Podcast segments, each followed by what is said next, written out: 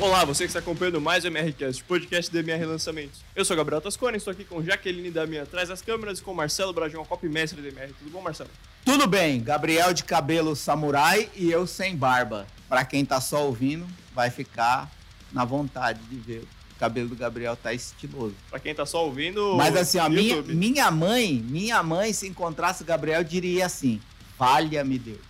Como muitas outras vezes, né, com o meu cabelo. Então, para começar o episódio de hoje, Marcelo, vamos lembrar o que a gente falou no, no episódio anterior. No episódio anterior, a gente falou sobre como ressignificar objeções. Que diabo é isso?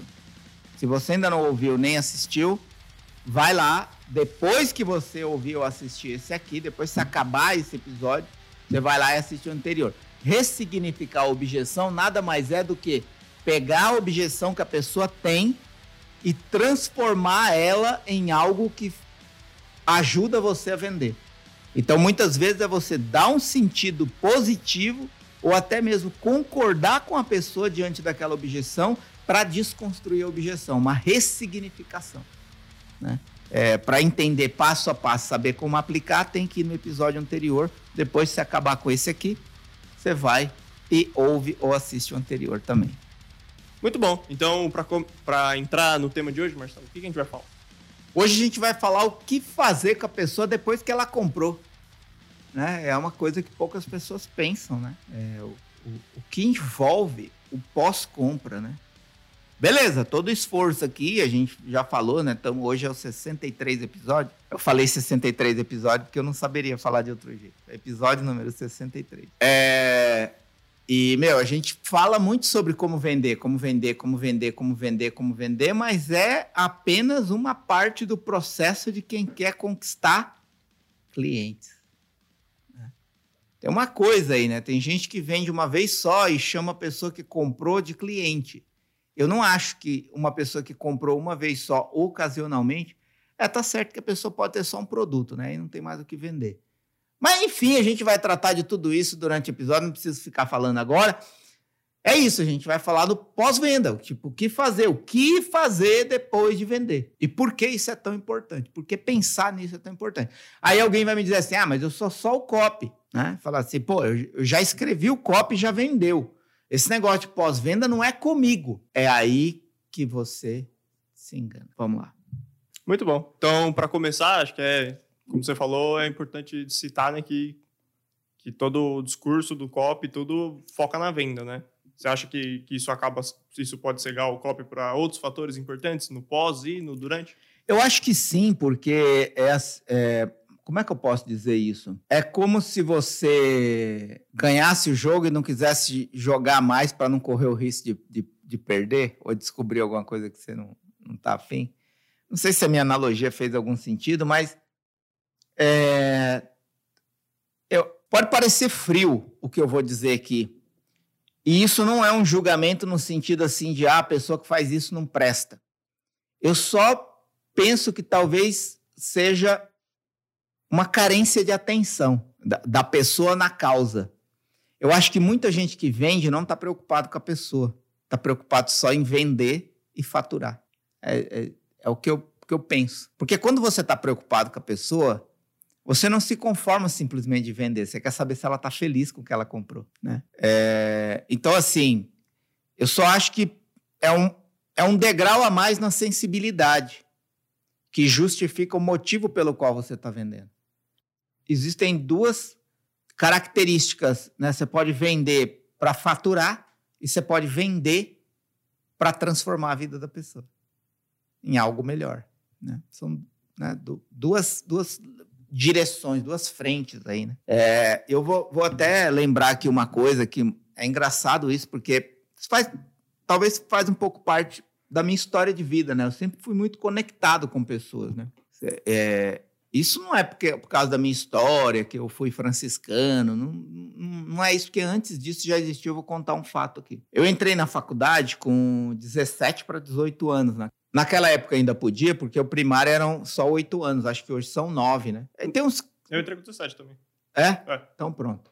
É, beleza, não, não importa também. Entrei com 17 na faculdade e Eu lembro que. Uma, eu, claro que eu tinha uma visão muito mais crítica. Crítica, assim, no sentido até negativo, sabe? Tipo, é, meio, meio, meio incomodado com algumas coisas, assim. Tipo, era mais ou menos um rebelde sem causa, o que era próprio da minha idade. Mas aí, uma vez eu entrei em. Eu lembro até hoje que eu entrei em uma aula de, de, de marketing eu fazia propaganda e marketing, entrei numa aula de marketing e na, nesse dia foi um convidado de uma agência, Bambambam, Bam Bam, da época, não lembro o nome da agência. E ele foi na sala e a, a primeira frase dele me fez levantar da sala, sair e não voltar mais naquele dia. E depois eu fui e falei para o professor por quê. Porque ele falou assim: em marketing propaganda, o que importa é dinheiro no bolso. Ele tinha a justificativa dele. Só que eu nem quis escutar.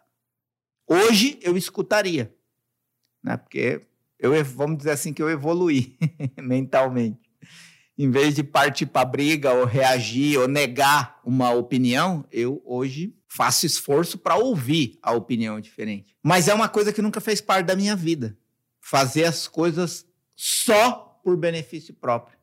Eu gosto muito de ver aquilo que eu faço fazendo diferença na vida de uma pessoa. Então, assim, para mim, copy não é só escrever para vender, mas é escrever para provocar uma transformação real na vida da pessoa a partir do produto que ela adquiriu. Por isso, para mim, o pós-venda é tão importante quanto a venda, né? na, na questão da conquista da pessoa. Isso se desenrola em depoimentos, em pessoas é, é, fazendo futuros copies por você, sem nem você saber, porque essa pessoa realmente foi. Ela não só comprou o produto e foi abandonada, ela foi acompanhada, ela foi acolhida, ela foi ajudada, ela foi escutada.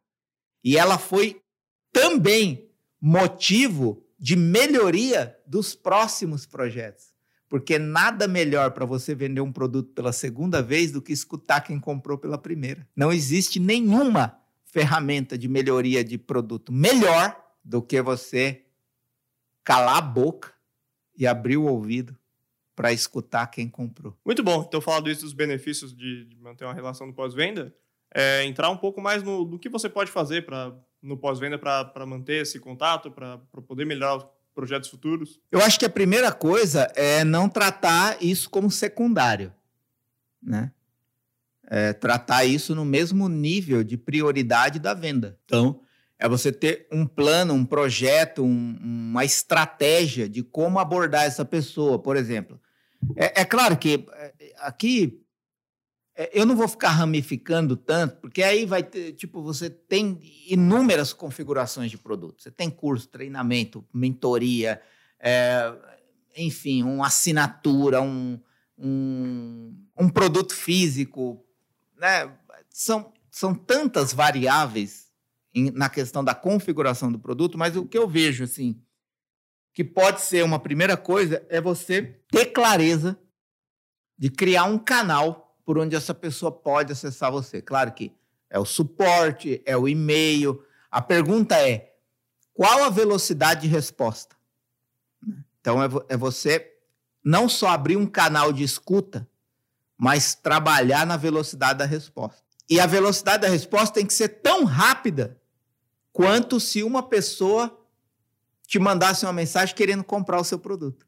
Percebe, é, percebe como a balança, como você começa a pensar se você está fazendo isso quando você mede pelo se a pessoa que quer comprar. Por exemplo, eu te ofereci um produto, aí você vai e me manda uma mensagem que quer comprar. Eu vou agir imediatamente. Agora a pessoa comprou e me mandou uma objeção, uma opinião, uma sugestão, uma crítica. Aí eu, ah, espera. Não, depois responde. Percebe como que a, a, a preocupação é nivelada por aí. Com que velocidade você age quando quem comprou precisa de você? É a mesma velocidade de quem quer comprar? Quando alguém quer comprar, qual a velocidade que você age? E aí, quando alguém já comprou, precisa de você, qual a velocidade você oferece? Isso é, é, a, é a, primeira clareza que você tem que ter. Manter o canal aberto e agir rápido, para mim. Né? E, e, e, eu tenho, eu tenho a imersão Copy Experience, que inclusive não sei quando você está assistindo ou ouvindo esse episódio, mas vai acontecer os dias 19, 20 e 21 de março. Tem link aqui para quem está no YouTube, para quem está no Spotify, pode ou vir para o YouTube pegar o link na descrição, ou ir no meu canal Copy Daily, que eu estou falando da imersão Copy Experience lá, e tudo isso, não sei quando você está ouvindo ou assistindo esse episódio. Mas se for antes do dia 19 de março, você talvez ainda tenha uma chance, porque com essa questão da pandemia, as turmas estão bem reduzidas. Em todo caso, eu tenho a imersão Copy Experience, eu tenho a comunidade Copy Sniper, concurso Copy Sniper, eu tenho o Mastermind Gênios e eu tenho a, a mentoria Agência Academy, que inclusive eu tô com a camiseta dela aqui, não sei se dá para ver, mas se não der, depois a Jaque dá um jeito. É, e todos esses produtos, eles exigem acompanhamento e atenção no pós-venda. Se hoje uma pessoa me fala assim, eu quero comprar a minha vaga na imersão Cop Experience, eu tenho certeza que não só eu, mas todo mundo vai agir rápido para vender. Só que aí depois que a pessoa comprou, antes mesmo da imersão acontecer, essa pessoa pode precisar da gente. Quem é que está a postos para responder essa pessoa? A gente tem a gente tem uma pessoa pronta, a gente tem um canal no WhatsApp, a gente tem e-mail. Essa pessoa pode chamar, ligar, falar com a gente a hora que ela quiser, antes da imersão. E depois da imersão, eu crio um canal no Telegram para falar com essa pessoa por mais um tempo. Claro que, na verdade, é para sempre, né? Mas eu fico ali de prontidão por pelo menos mais três, quatro semanas. Pessoa teve alguma dúvida sobre o que foi entregue na imersão? Pergunta lá. Alguma coisa que eu falei na imersão não está no material que foi entregue, ela pode cobrar lá. Então, isso é dar atenção para quem compra, né? Depois que compra. Então, em outros casos também, isso justifica a diferença entre você ter compradores ocasionais e clientes que são fãs. Né? Por exemplo, se eu estou precisando de um chinelo, eu vou ali na, na loja ali, aqui na rua tem algumas eu vou em qualquer loja aí de calçado, entre e compro um chinelo, eu não sou cliente dessa loja. Eu não posso receber esse título. Por quê? Porque eu sou um cliente ocasional, eu sou um comprador ocasional. Eu entrei por uma necessidade, sabia onde tinha, fui lá e comprei. Não significa que eu vou chegar em casa e vou ficar lembrando da loja. Nossa, que loja legal, agora eu vou comprar meu sapato só lá. Pode acontecer uma vez ou outra, numa compra ocasional, você descobrir algo que pode se tornar uma algo desejado sucessivo às vezes por você? Claro que pode. De repente você vai num restaurante, come uma comida e fala: Meu Deus, que comida incrível, vou voltar aqui todo mês. Você vai num, num, num shopping, numa experiência, num, nossa, vamos voltar aqui mais vezes. Pode acontecer isso, pode acontecer isso até numa loja. Nossa, fui tão bem atendido nessa loja que eu quero comprar as minhas coisas só aqui. Mas é menos comum o, o comprador ocasional se tornar um cliente.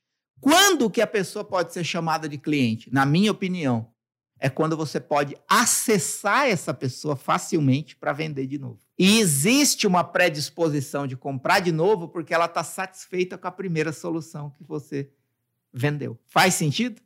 É isso que eu vejo. É, inclusive, é, isso é um desenvolvimento de algo que eu ensino na imersão Copy Experience profundamente. A audiência não é público. Público não é cliente, comprador não é cliente, e aí cliente tem as suas características. Então, é, é, é, na verdade é isso, né? A audiência não é público, público não é comprador, comprador não é necessariamente cliente. Cliente é a pessoa que você consegue facilmente acessar de novo e já existe nela uma predisposição de comprar de novo porque ela está satisfeita. E aí, como é que você vai garantir que ela está satisfeita? Acompanhando. Eu sei que ela está satisfeita. Tanto que muitas pessoas que fazem imersão Copy Experience se interessam para entrar no nosso Mastermind de Gênios. Todos podem? Claro que não. Muitas pessoas se interessam e a gente filtra aqueles que estão prontos para o momento. Quer ver outra coisa? Muitas pessoas estão no meu canal Copy Dele, que é uma entrega gratuita, diária, e muitas pessoas que estão na comunidade Copy Sniper têm o interesse de fazer imersão Copy Experience. Todos podem? Não, porque a configuração é diferente. No canal Copy dele entra quem quer. Na comunidade Copy Sniper, você precisa fazer um investimento pequeno para estar tá lá, mas é uma assinatura anual. A imersão Copy Experience é presencial. Então tem um limite de pessoas que podem estar lá. Eu não faço a imersão no estádio de futebol, eu faço a imersão num ambiente que cabe 50, 60 pessoas. Agora parece que vai ser 40 por causa da, da, né, desse negócio todo. Percebe? Então, o investimento é diferente, mas porque a entrega é a máxima. E por que, que eu sei que muita gente do copy dele e, do, e, da, e da comunidade Copy Sniper está interessada? Porque me mandam mensagem. Porque já estão satisfeitas com a minha entrega. Então já existe uma predisposição. Então a pessoa que comprou a comunidade Copy Sniper e quer ir para a imersão Copy Experience, esse é um cliente. Faz sentido? É isso. Beleza, né? Show. Você falou de alguns meios de você manter essa, esse contato com a pessoa. É, a pesquisa pós-venda é, um, é um, uma boa alternativa para isso? É maravilhoso a pesquisa pós-venda. Eu, eu é, tem certas coisas. Eu, eu não gosto de ser muito imperativo, apesar de não conseguir escapar muitas vezes dessa armadilha pelo meu jeito de falar.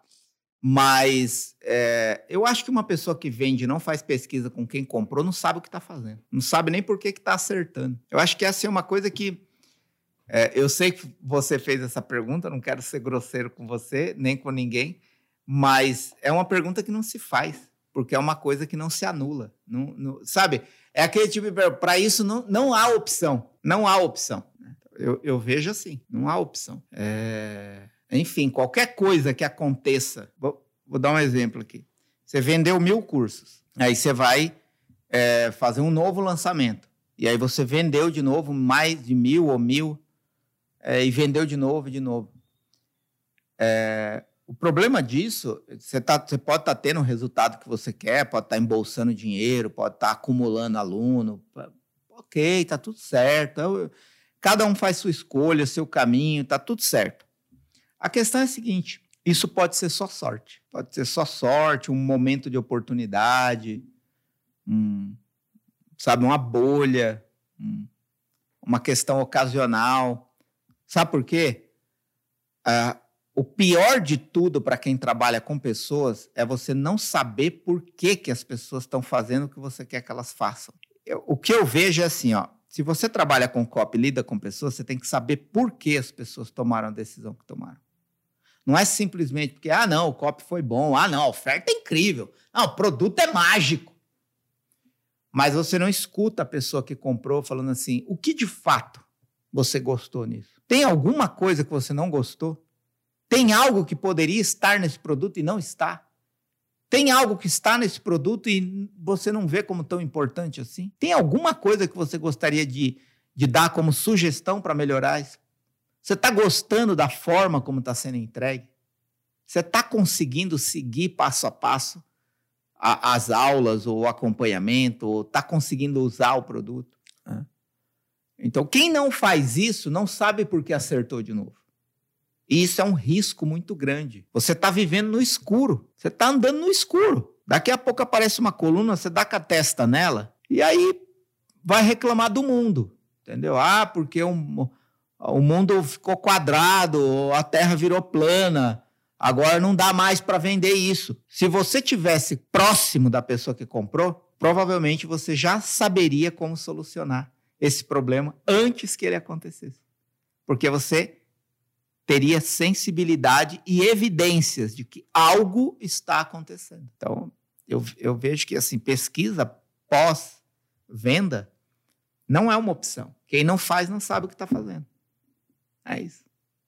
E, e, e, aí, ah, como é que faz pesquisa? Pergunta qualquer coisa para a pessoa. Oi, você está gostando? Tô mandando esse e-mail aqui porque você comprou o produto. E eu só quero saber se você está gostando. Você pode responder esse e-mail? Olha, nesse e-mail tem um link com uma pesquisa. Estou fazendo meia dúzia de perguntas. Tomara que faça sentido para você essas perguntas. Estou é, perguntando se você gostou e tal, tal, tal. Aí vai lá, a pessoa abre a pesquisa. Está gostando? Não está gostando? Qual a sua opinião? Não precisa ficar viajando na maionese querendo achar a pergunta do século que vai fazer a diferença. Já fizeram isso, é NPS. É, não vou entrar nesse sentido, mas depois você pode procurar Net Promoter Score que é um método que eu não vou lembrar o nome, é, mas é um, é, procura aí, pesquisa da NPS. Já teve um cara que criou a pesquisa, do, a, a pergunta do século. É, você recomendaria esse produto para um amigo ou familiar? De 0 a 10, qual a chance de você recomendar um, esse produto para um amigo ou familiar?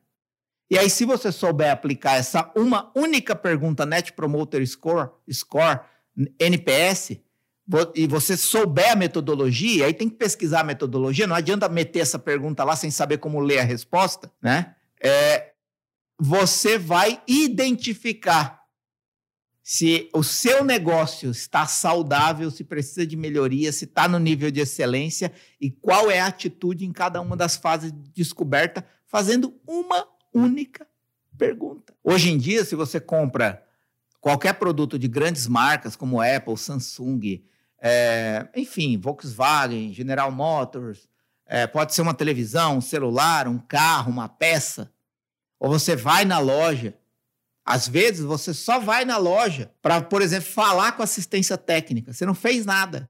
Eles mandam no seu e-mail, às vezes no SMS, às vezes no WhatsApp, depende de qual contato, qual canal você abriu com eles. E aí eles mandam a pergunta: Como foi a sua experiência? Você recomendaria ela para um? Aí você pode falar assim: pô, mas a Apple é nada mais, nada menos que a empresa mais valiosa do mundo. É de novo agora, ficou no topo do ranking de novo. Será que ela precisaria se preocupar tanto assim com quem está comprando? Acredite, criatura que está me ouvindo ou assistindo, com todo carinho, eles só cresceram porque eles sempre escutaram. Enquanto você não escutar quem compra, você jamais vai conseguir crescer porque você não sabe quais são os pontos de melhoria que a pessoa que comprou está dizendo para você colocar. E você não sabe o que, é que está sobrando no seu produto, porque ninguém está dando bola. E você não sabe o que de fato está acontecendo na vida da pessoa, cada fase, processo, aula do que você vendeu. Então, estou é, batendo, né, Jaque? A Jaque mandou eu não bater na mesa. Só que eu, com essa minha gesticulação típica, eu não consigo, eu fico batendo. Desculpa, Jaque. É, então, se você está ouvindo ou assistindo e está vendo esses batuques na mesa, sou eu gesticulando, que eu não consigo falar sem mexer os braços. Sem mexer o corpo todo, na verdade. Você entendeu por quê? Essa pergunta sua é uma pergunta que não se faz. É. Mas a resposta é sim, obrigatoriamente tem que fazer se você quiser crescer e vender mais. Ah, mas isso é uma competência do especialista, da empresa ou do copy? Olha, o COP pode não ter a obrigação de fazer a pesquisa, mas ele, se ele quer vender mais de novo para o mesmo especialista, empresa, marca ou produto, ele precisa cobrar isso, cobrar que alguém faça essa pesquisa para ele ter acesso às respostas, o que vai dar para ele melhores condições de escrever um copy melhor da próxima vez que ele for vender o mesmo produto. É, muito bom. É, então, Daqui a pouco a gente vai falar algumas perguntas que você pode fazer na pesquisa para você ter uma base, assim, se você quiser. Que essa pesquisa NPS tem um método todo complexo e tal. É. É, inclusive, quem está ouvindo ou assistindo, se quiser ir no meu no canal do Telegram, no Copy Daily, é, que é gratuito, você vai lá. Vou, vou até fazer aqui para ver se dá certo. É, porque eu não. Ó, ó, você vai lá, tô aqui, ó, no canal Copy Daily Provavelmente não vai dar certo de você ver, talvez a Jaque aproxima. Deixa eu limpar a tela aqui que tá gordurenta. É, aqui, ó. Você tá vendo aí? Tô no canal Copy dele. Aí você vem aqui e clica no nome do canal onde tem o número de inscritos. Aí vai aparecer várias opções. A opção do meio, a opção do meio é a lupinha de busca. Aí você clica aqui. Aí você vai e escreve na busca N P S. Curiosamente, você chega no conteúdo onde eu explico passo a passo a metodologia Net Promoter Score. É, que, aliás, é uma explicação superficial ainda. O ideal é ir mais a fundo. Existem é, artigos, existe o livro do. Já que eu falei, né? O nome do criador é a pergunta definitiva. O livro chama A Pergunta Definitiva. E é aplicada para quem já comprou. E o criador foi Fred Reichald. Não sei se é essa a pronúncia, pouco importa também. É o Fred Rey. É o livro A Pergunta Definitiva para quem tem a, a curiosidade de se aprofundar mais nisso. Uma metodologia incrível, utilizada pelas maiores empresas do mundo, porque ela é comprovada cientificamente e antropologicamente, de acordo com a forma como os seres humanos funcionam, que ela é extraordinária no pós-venda, para você descobrir o que você precisa para tomar decisões estratégicas a respeito dos próximos passos para vender de novo o que foi vendido uma vez ou para vender próximos produtos para quem comprou uma vez. Muito bom. É, então essa pesquisa aí, ela é, ela é, pode dizer, ela é extremamente boa para você dar um jeito no seu lifetime value, né? Que a grandes marcas fazem isso e o lifetime value da Apple é absurdo. É, o lifetime value é nada mais, nada menos que o tempo que a pessoa continua comprando de você. Né? É isso. Então, por exemplo, eu vou dar um exemplo, vou dar exemplo, de, exemplos diferentes, tá? É, primeiro, ambiente online. Então, por exemplo, é, eu tenho a comunidade Copy Sniper. Ela é uma assinatura anual. A pessoa paga um determinado valor e pode ficar dentro da comunidade por um ano. O que, que ele tem dentro da comunidade? O relacionamento com o grupo, no ambiente próprio da comunidade. Ele tem acesso ao curso Copy Sniper, que nunca para de ser alimentado. E ele tem acesso ao Swipe File, que é o banco de dados de copies, anúncios, pesquisas, scripts que o Evaldo e eu escrevemos ao longo da nossa trajetória. O Evaldo, para quem não sabe, é meu parceiro nesse, nesse projeto da comunidade Copy Sniper.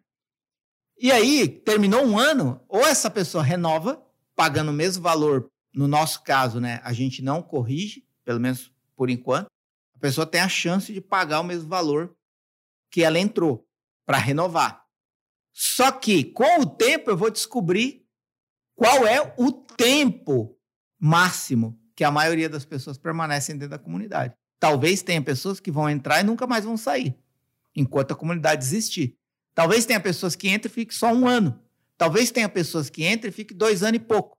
Se você soma tudo e divide, você vai chegar numa média. Esse é o seu lifetime value. Ou seja, a média que as pessoas permanecem dentro da sua assinatura. Isso eu estou falando de uma assinatura. Por exemplo, você acha que a Netflix não sabe quantas pessoas compram e depois de quanto tempo tendem a sair? Pode acontecer. Eu não sei, não conheço, nunca fiz essa pesquisa, mas pode existir já um dado que, sei lá, depois de 70 meses a pessoa tende a sair ou muda de plano, alguma coisa assim. Agora eu vou dar um exemplo produto físico. Você falou da Apple. A Apple cria uma cadeia, um ecossistema que, entre aspas, te mantém prisioneiro dele. Se você gosta do, do sistema operacional, você consegue comprar um notebook que se conecta com seu celular, que se conecta com seu relógio, que se conecta com a Apple TV, que se conecta com a assinatura do ecossistema do Apple One, que tem o Apple Music, que tem o Apple TV, que tem o Apple Podcast, que tem o Apple é, Cloud. E aí você fala assim, pô, mas será que eu ainda preciso desse iCloud?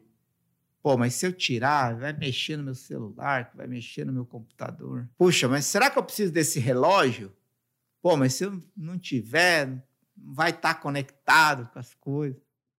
É o pensamento da pessoa. E aí o que acontece? Para alavancar o potencial desse lifetime value, eles vão atualizando, e como eles estão no mercado de tecnologia, as atualizações são muito rápidas, então eles vão atualizando. Todo ano um aparelho novo, todo ano um celular, todo ano um computador novo, todo ano um relógio novo, todo ano um programa de assinatura novo, né?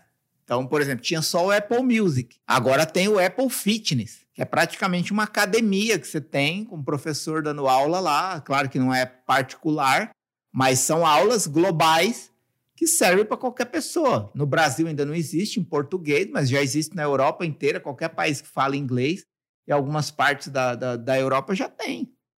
E aí você nem precisa pagar personal, porque eles criaram um mecanismo global onde os personagens, personagens estão lá, você paga assinatura mensal, liga lá no seu computador celular, relógio ou na TV da sua casa, e o personal está falando: faz isso agora, faz aquilo, amanhã você volta, faz isso, faz aquilo, por tanto tempo, por tanto minuto, come isso, come aquilo. É ecossistema. E aí você fica prisioneiro no bom sentido, para quem gosta. Você sempre pode dizer não? Claro. Eu não gosto desse negócio de culpar a marca pelo que ela conquistou de domínio. É mérito. Se você não consegue dizer não, o problema não é da marca, é seu.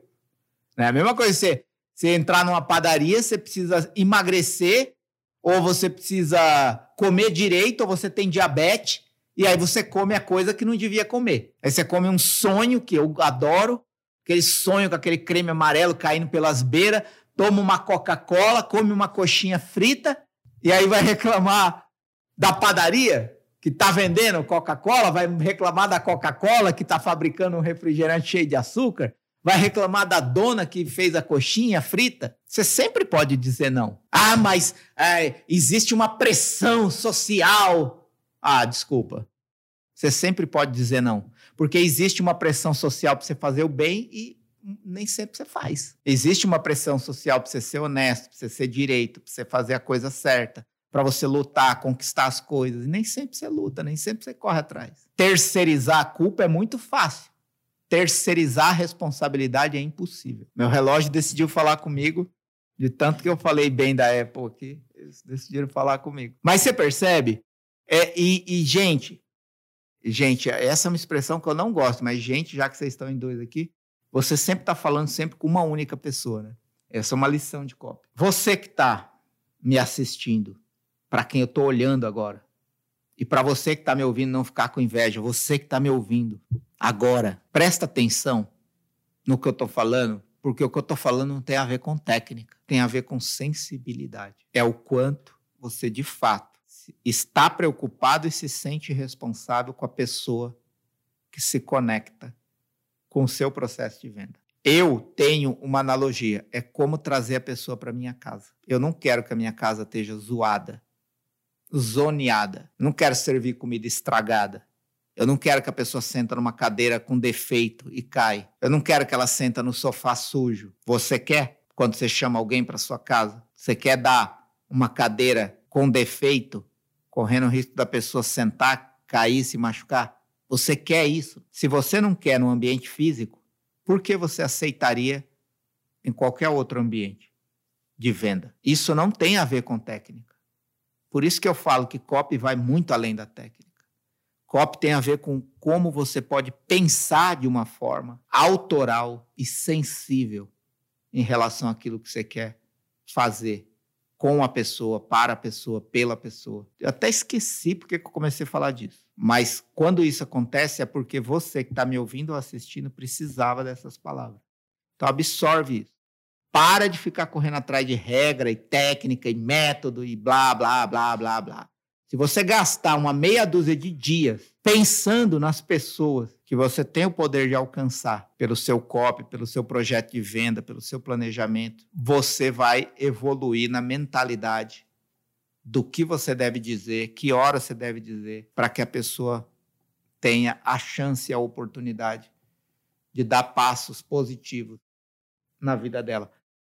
Agora, se o seu jogo é só dinheiro mesmo, aí eu recomendo até você nem ouvir mais meu podcast, canal Cop dele, é, comunidade Cop Sniper, imersão, mastermind. O meu, o que eu tiver, não vai fazer o menor sentido para você, tá? Porque não é o jogo que eu jogo, não é o jogo que eu quero jogar, não é no time que eu quero estar. É, e aceito plenamente quem quer só fazer isso.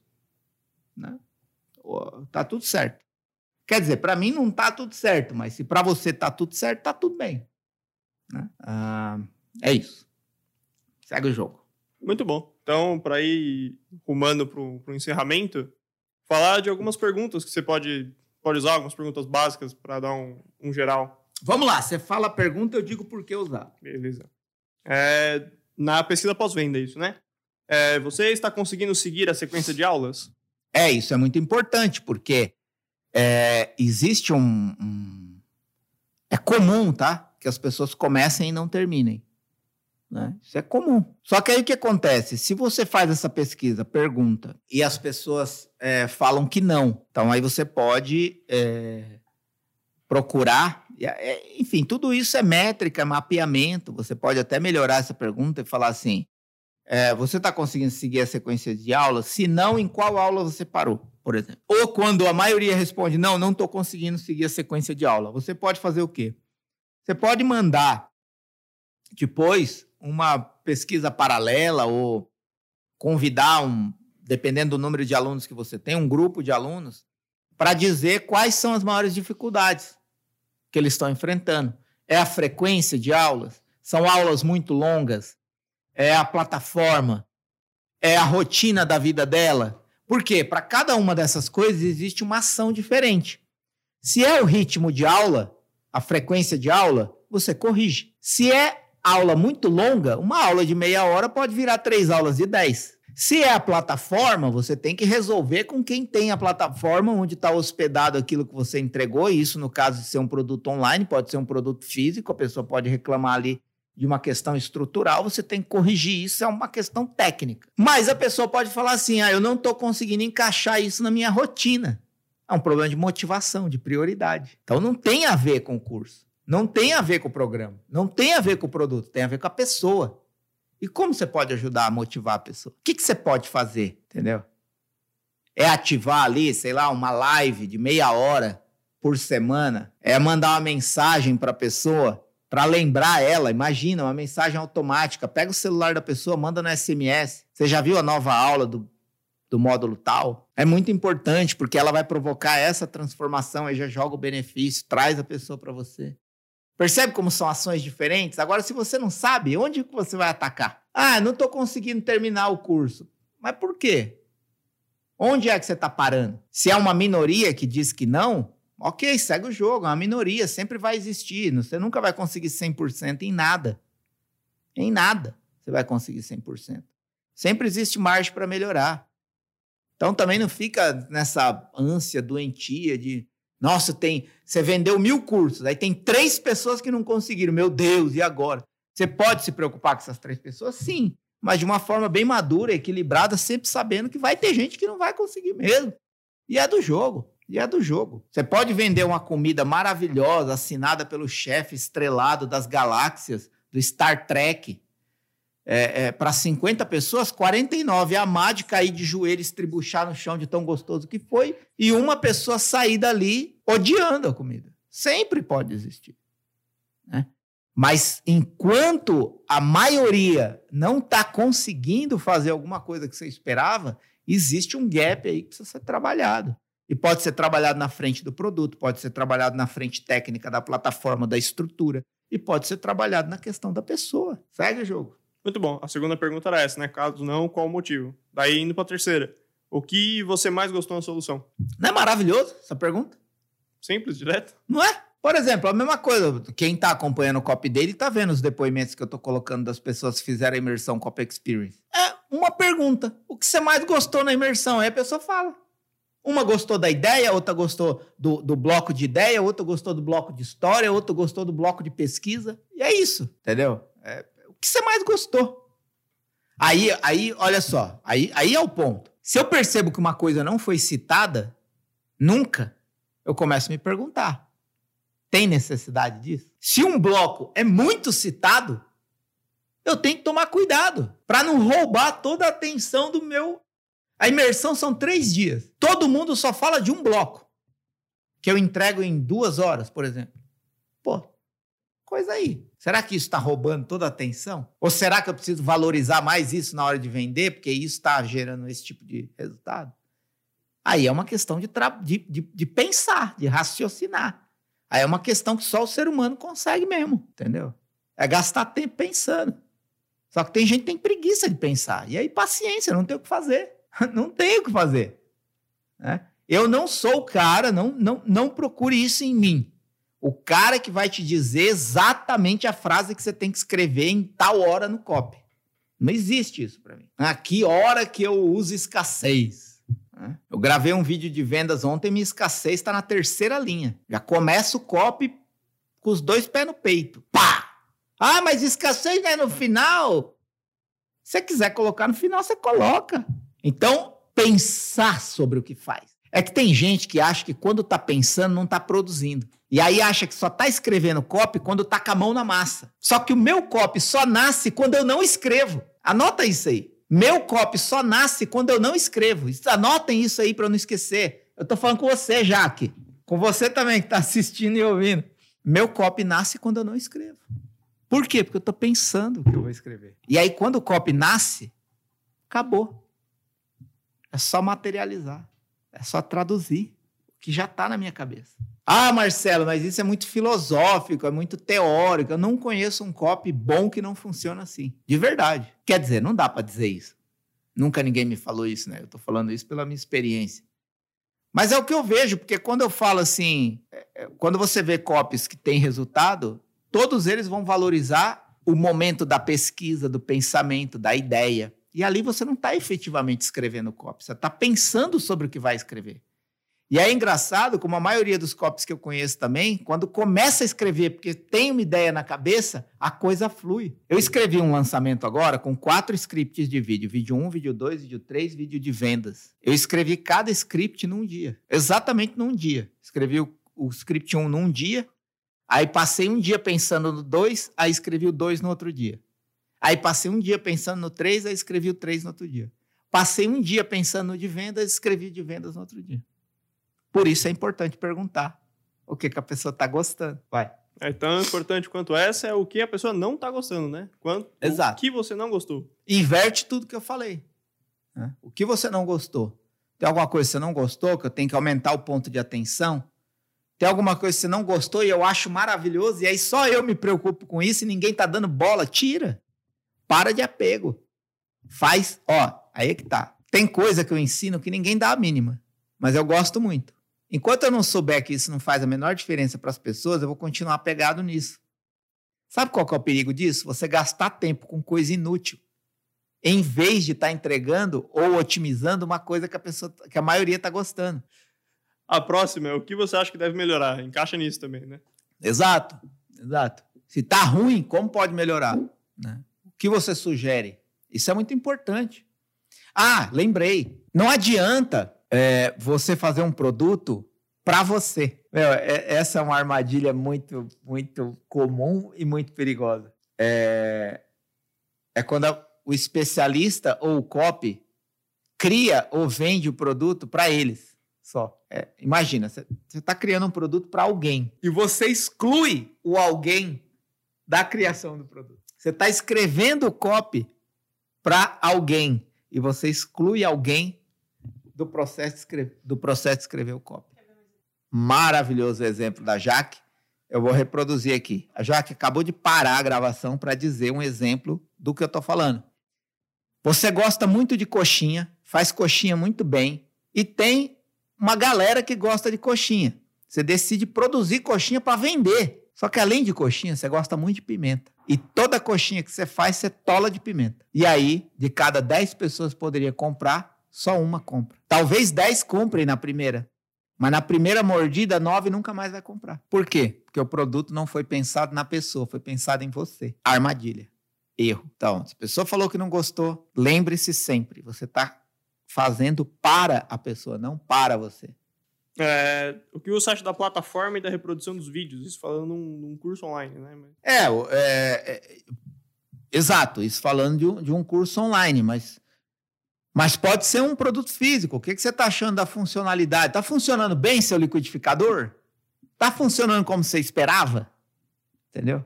Você está conseguindo usar todas as funções da sua televisão, do seu micro-ondas, da sua geladeira? Você está conseguindo né, usar?